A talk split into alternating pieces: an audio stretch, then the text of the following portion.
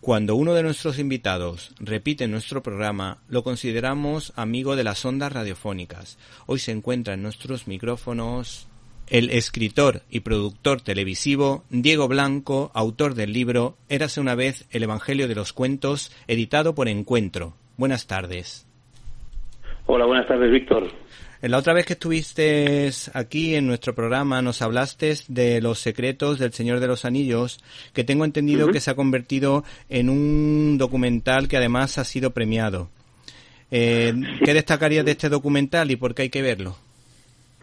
Bueno, pues eh, la verdad es que la idea de hacer un documental que, que, que acompañase un poco al libro ha estado casi desde la propia génesis del libro, ¿no? Porque ya sabes que que pues un libro o el cine y la escritura son son dos géneros que son diferentes y que cada uno tiene su su gracia, ¿verdad? Entonces yo yo quería siempre hacer he querido siempre hacer algo que la gente pudiese ver los lugares eh, de todo quien paseó, que le inspiraron a, a crear la Tierra Media, ¿no? Y, y, eso es lo que creo que hemos conseguido con este documental, pues porque hacemos un recorrido desde desde la Francia de las trincheras donde Tolkien se encontró en la Primera Guerra Mundial con, con Mordor y con el mal, hasta el Oxford donde toda su vida vivió y se desenvolvió, ¿no? Y visitamos lugares muy emblemáticos y, y es muy interesante. Eh, contamos un poco, pues tiene cosas que no se cuentan en el libro y así como el libro, ¿no? Lógicamente tiene cosas que no se cuentan en el documental, pero creo que es el complemento perfecto eh, entre los dos, ¿no? Porque uno puede ver y disfrutar de, de, todos estos lugares que son tan bonitos y tan maravillosos, tan importantes en la vida de Tolkien, y además pues recibir un poco, ¿no? La, enseñanza fundamental que, pretende transmitir Tolkien en un formato pues muy muy cómodo de ver, ¿no? En, en apenas 50 minutos, muy bien realizado por, por mi querido Ricardo del Pozo y y la verdad que pues sí creo que es un documental que merece la pena. ¿Y se puede ver en alguna plataforma de internet o se va a estrenar en algún cine?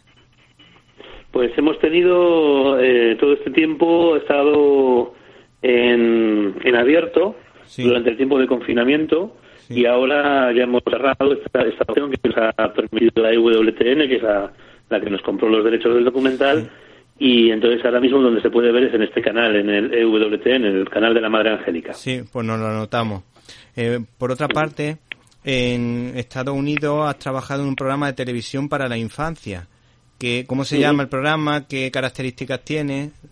¿Qué nos puede decir? Bueno, estamos ahora, eh, eh, estamos en proceso de desarrollo de este programa. No, no te puedo contar muchas cosas todavía porque estamos desarrollándolo, ¿no? Y es una de las cosas que por desgracia se han parado por por culpa de esta pandemia, ¿no? Porque ya sabes que ahora mismo en Estados Unidos están en pleno pico de la pandemia y con mucha gente que lo está pasando mal y, y, bueno, entonces el proyecto se ha quedado un poco en stand-by, ¿no? Hasta, hasta que pase todo este tiempo, se ha tenido que parar un poquito.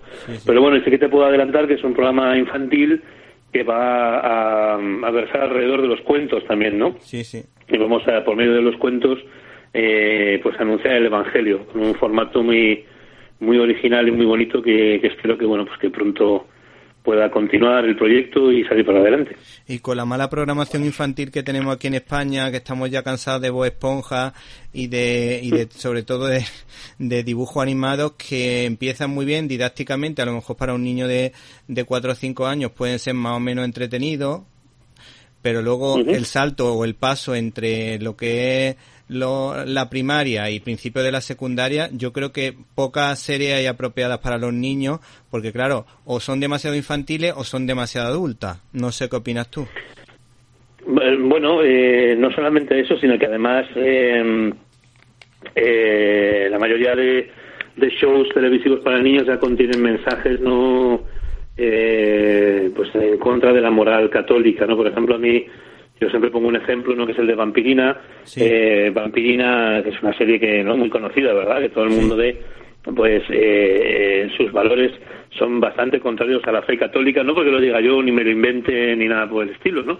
Sino porque su creadora eh, lo ha admitido muchas veces, ¿no? La creadora de Vampirina, pues es una mujer eh, es, gay y está casada con otra mujer y entonces eh, como muchas veces ha confesado que esto se puede ver en, internet, ¿no? Que no es una cosa que, yo me invente, sino que se puede buscar. Pues ella está está metiendo mensajes eh, a favor de, de, la homosexualidad, etcétera, de la aceptación de esta realidad en un show como Vampirina, que es una metáfora, ¿no? Pues en este caso, la, la, vampira, ¿no? Esta niña, pues es, un, es una metáfora de, del homosexual, del gay, pues que, que, es diferente, pero que no tiene por qué ser diferente y tiene que ser aceptado como es, ¿no? En, en la sociedad. Bueno, esto que te estoy contando no es una cosa que, insisto, que, me estoy inventando yo ni nada por el estilo, sino que es eh, pues, lo mismo que, ha dicho la creadora de Vampirina en muchísimas ocasiones, ¿no? Así como este mensaje, que es, pues, bueno, pues un poco así muy conocido, pues hay muchísimos más en diferentes series de televisión donde pues a los niños se les está inculcando una serie de, ideas y una serie de mensajes que son sutiles y que son importantes porque transforman la mente de un niño eh, conforme tienen determinados intereses, ¿no? Y esos, estos intereses. ¿Te está gustando este episodio? Hazte fan desde el botón Apoyar del podcast de Nivos. Elige tu aportación y podrás escuchar este y el resto de sus episodios extra. Además, ayudarás a su productor a seguir creando contenido con la misma pasión y dedicación.